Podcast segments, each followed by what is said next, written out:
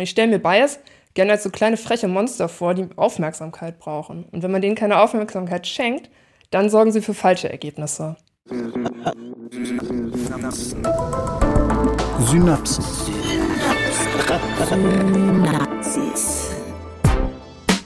Science Slam.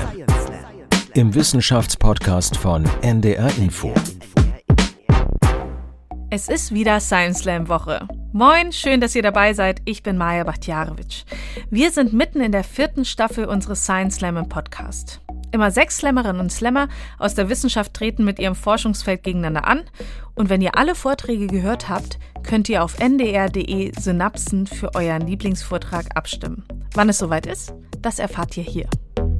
Heute im Ring Biometrikerin Johanna Kalhoff.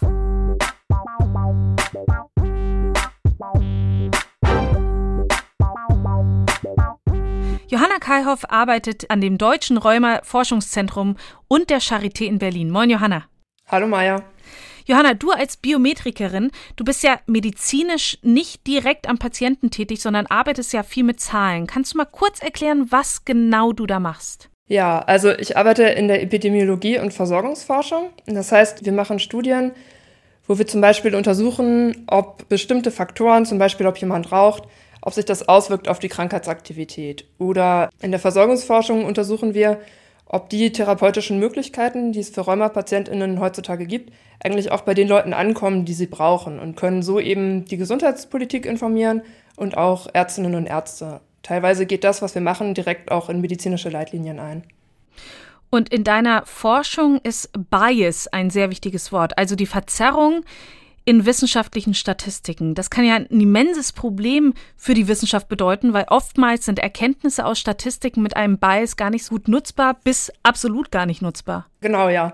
Das kann ein ziemliches Problem sein. Und das Beste, was man eben machen kann in, in Hinblick auf Bias, ist, wenn man selber Daten erhebt, dass man die Studie so erhebt, dass Bias gar nicht erst entsteht.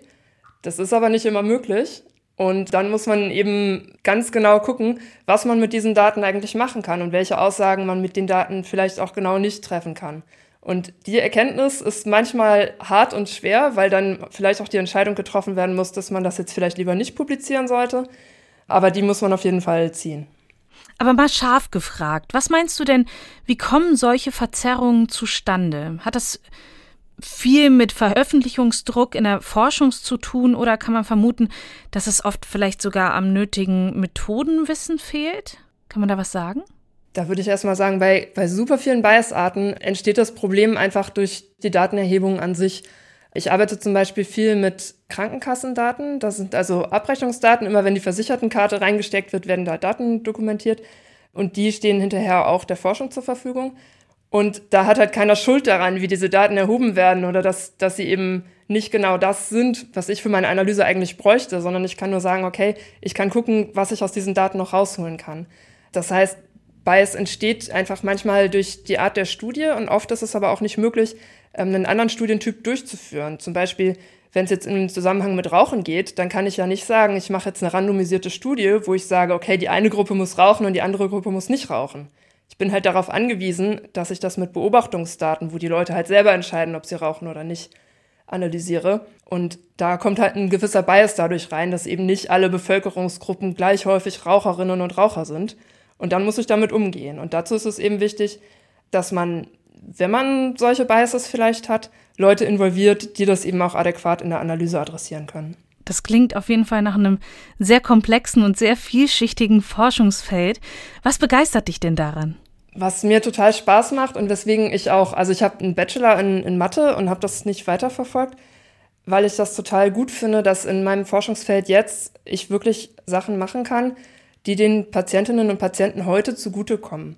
Also wir machen wirklich Analysen, wo wir sagen können, guck mal, die Situation hier so ist unhaltbar, es gibt viel zu wenig Rheumatologinnen und Rheumatologen in Deutschland, da muss was getan werden.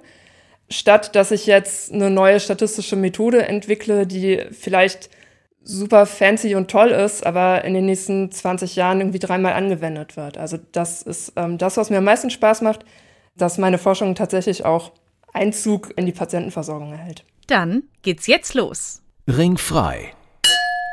Johanna Kallhoff mit Nicht so wie es scheint. Statistische Verzerrungen in der Wissenschaft.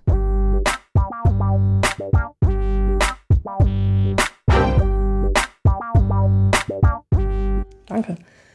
Stellen Sie sich mal vor, ich würde alle, die sich diesen Slam anhören, fragen, ob sie studiert haben. Und sagen wir, die Hälfte würde mit Ja antworten. Kann ich daraus dann schließen, dass in Deutschland 50 Prozent der Bevölkerung studiert hat? Natürlich nicht. Menschen, die Podcasts hören, sind tendenziell jünger als diejenigen, die keine Podcasts hören. Ältere Menschen haben außerdem seltener studiert als jüngere. Außerdem interessieren sich Menschen, die selbst wissenschaftlich arbeiten, häufiger für wissenschaftliche Themen als andere. Wir haben es hier mit einem sogenannten Selektionsbias zu tun. Ob man studiert hat oder nicht, ist nicht unabhängig davon, ob man Science Slam Podcast hört. Und genau solche Effekte wie der Selektionsbias, und Bias kann man übrigens mit Verzerrung übersetzen, die machen mir in der Datenanalyse manchmal das Leben schwer. Ich forsche im Bereich Epidemiologie und Versorgungsforschung für entzündlich-rheumatische Erkrankungen. Und mit meiner Forschung liefern ich und meine Kolleginnen zum Beispiel die Zahlen, die gebraucht werden, um klar belegen zu können, dass es in Deutschland zu wenig RheumatologInnen für die Anzahl an RheumapatientInnen gibt. In der Versorgungsforschung kann natürlich auch Selektionsbias auftreten. Wir wollten zum Beispiel in meinem Team die Frage beantworten, welcher Anteil an Personen mit rheumatoider Arthritis in Deutschland ist angemessen medikamentös versorgt, bekommt also spezifische Medikamente gegen die Erkrankung. Und wir bekommen am Rheuma-Forschungszentrum für fast alle Studien, die wir durchführen, Daten aus der rheumatologischen fachärztlichen Versorgung. Jetzt ist es aber so, dass es teilweise super schwer ist, einen Termin bei einer Rheumatologin zu bekommen. Kann schon mal sein, dass man ein halbes Jahr auf einen Termin warten muss. Oder der Fahrtweg ist einfach super lang. Es können gut 50 oder 100 Kilometer sein. Und dann kommen insbesondere die schwer erkrankten Personen, die den Weg einfach nicht mehr schaffen, vielleicht nie in unsere Daten rein, weil sie gar nicht in rheumatologischer Behandlung sind.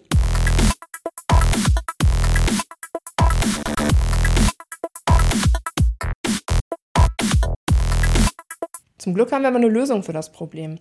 Wir arbeiten auch mit Daten einer großen Krankenversicherung. da können wir eine Stichprobe von allen PatientInnen mit rheumatoider Arthritis ziehen. Mit der Stichprobe können wir dann analysieren, welcher Anteil der Personen spezifische Medikamente gegen die rheumatische Erkrankung bekommt.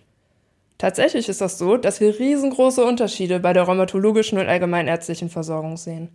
Bei rheumatologisch Versorgten bekommen nur ähm, sechs von acht Personen spezifische Medikamente. Bei hausärztlichen Versorgten sind es nur drei von acht. Da könnte man jetzt denken, naja gut, die weniger schwer Betroffenen sind halt nur hausärztlich versorgt, aber wir konnten in unseren Daten auch sehen, dass die hausärztlich und fachärztlich Versorgten die gleiche Krankheitslast hatten, also gleich schwer von der Erkrankung betroffen waren. Es hätte die Analyse also ganz schön verzerrt, wenn wir nur die rheumatologisch Versorgten angeguckt hätten. Noch ein Beispiel für Selektionsbias kommt aus der Zeit des Zweiten Weltkriegs. Da wollten die Briten analysieren, wo sie ihre Flugzeuge besonders gut panzern müssen, damit nicht so viele von den Deutschen abgeschossen werden. Die haben sich also Einschusslöcher der Flugzeuge, die aus dem Einsatz zurückgekehrt sind, angeschaut und wollten die Stellen, wo besonders viele Einschusslöcher waren, panzern. Viele Einschusslöcher gab es zum Beispiel an den Flügelspitzen, am Heck und im zentralen Bereich des Rumpfes. Zum Glück hat sich das aber nochmal ein Statistiker genauer angeschaut. Denn tatsächlich war das so, dass die Flugzeuge mit Einschusslöchern an den anderen Stellen einfach abgestürzt sind. Die anderen Stellen waren die Propeller, der Tank und da, wo der Pilot sitzt. Es konnten natürlich nur Flugzeuge wieder nach Hause fliegen, die nicht fatal abgeschossen wurden. Es mussten also genau die anderen Stellen gepanzert werden. Und das ist ungefähr das berühmteste Beispiel für Survivorship, also Überlebenden Bias, der auch eine Form von Selektionsbias ist. Ich stelle mir Bias gerne als so kleine freche Monster vor, die Aufmerksamkeit brauchen. Und wenn man denen keine Aufmerksamkeit schenkt, dann sorgen sie für falsche Ergebnisse. Und noch eins von diesen Bias-Monsterchen ist mir bei einer anderen Analyse begegnet. Wir wollten untersuchen, welche Begleiterkrankungen PatientInnen mit inzidentem systemischen Lupus erythematodes haben. Das ist eine Autoimmunerkrankung, das heißt, ähm, dass das Immunsystem sich selber angreift. Inzident heißt dabei, dass die Krankheit bei den Leuten gerade erst ausgebrochen ist. Nehmen wir hier mal Bluthochdruck als Beispiel. Wenn man an systemischem Lupus erythematodes erkrankt ist, entwickelt man häufig Bluthochdruck als Folge der Lupuserkrankung. Deswegen ist es auch interessant zu schauen, bei wie vielen der Bluthochdruck schon zu Beginn der Erkrankung vorhanden war. Wir haben uns also Daten von Personen angeschaut, die 2016 zum ersten Mal eine Lupusdiagnose hatten. Da konnten wir sehen, dass viel mehr Personen Bluthochdruck hatten als im Vorjahr. Im Vorjahr hatte ungefähr jede fünfte Patientin eine Bluthochdruckdiagnose, im Jahr der Lupusdiagnose war es dann jede zweite. Heißt das jetzt, dass die Leute super schnell durch ihren Lupus Bluthochdruck bekommen haben? Das ist medizinisch total unplausibel. Deswegen haben wir uns zwei Vergleichsgruppen angeschaut. Einmal haben wir uns alters- und geschlechtsgleiche Personen angeschaut, die keine Lupusdiagnose bekommen haben. Da ist die Anzahl derer mit Bluthochdruck etwas gestiegen, ungefähr um zwei Prozentpunkte pro Jahr. Aber bei Leuten, die im gleichen Jahr eine Diabetesdiagnose bekommen haben, ist die Zahl derjenigen mit Bluthochdruck auch extrem angestiegen im Vergleich zum Vorjahr. Bei der Diagnostik wird sowohl bei Diabetes als auch bei Lupus alles einmal gründlich durchgecheckt. Da würde man keinen Bluthochdruck übersehen. Und das ist für uns ein Hinweis darauf, dass der Bluthochdruck vorher wahrscheinlich einfach nicht bekannt war, weil niemand gemessen hat. Wahrscheinlich haben wir es hier mit einem sogenannten Detektionsbias zu tun.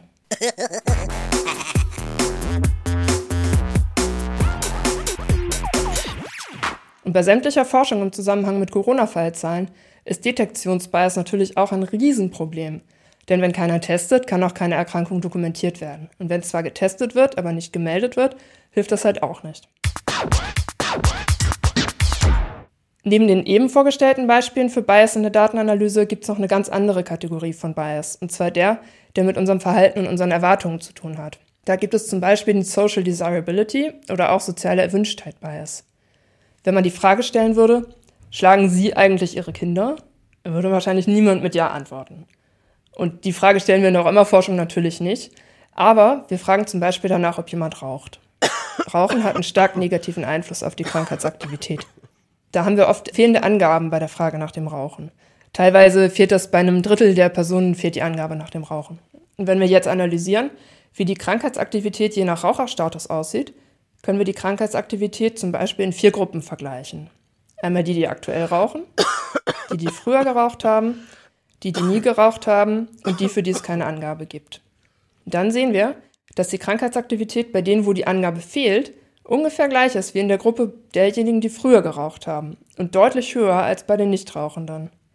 Es könnte also sein, dass hier ein gewisser Social Desirability Bias im Spiel war und einige Raucherinnen und Raucher denen das halt unangenehm war, das anzukreuzen, dass sie rauchen.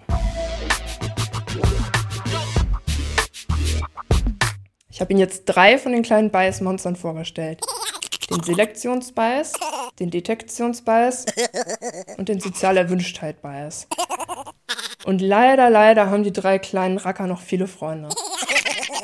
Das heißt, man muss ganz schön aufpassen, wie man Daten interpretieren kann. Und dafür ist das vor allem wichtig, dass man sich immer, wenn es möglich ist, schon vor der Datenanalyse Gedanken dazu macht, wie sich vielleicht ein Bias einschleichen könnte. Ich hoffe, damit habe ich Ihnen ein paar Denkanstöße gegeben, was man bei der Interpretation von Studienergebnissen beachten muss. Bei der nächsten reißerischen Überschrift mit Ergebnissen aus der neuesten Corona-Studie stellen Sie sich gerne vor, welche Bias-Monsterchen sich hier vielleicht verstecken. Damit sage ich herzlichen Dank fürs Zuhören.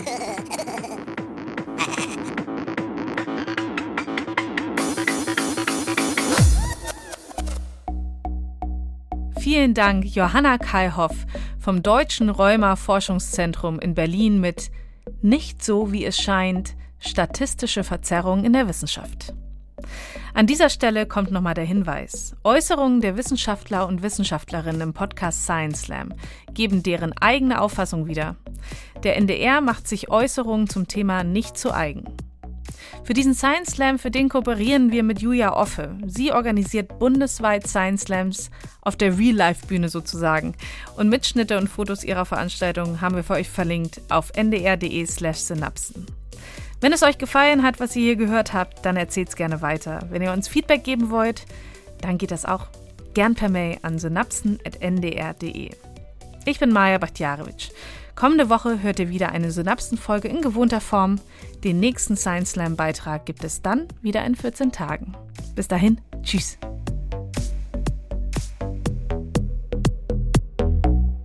Synapsen Science Slam, ein Podcast von NDR Info.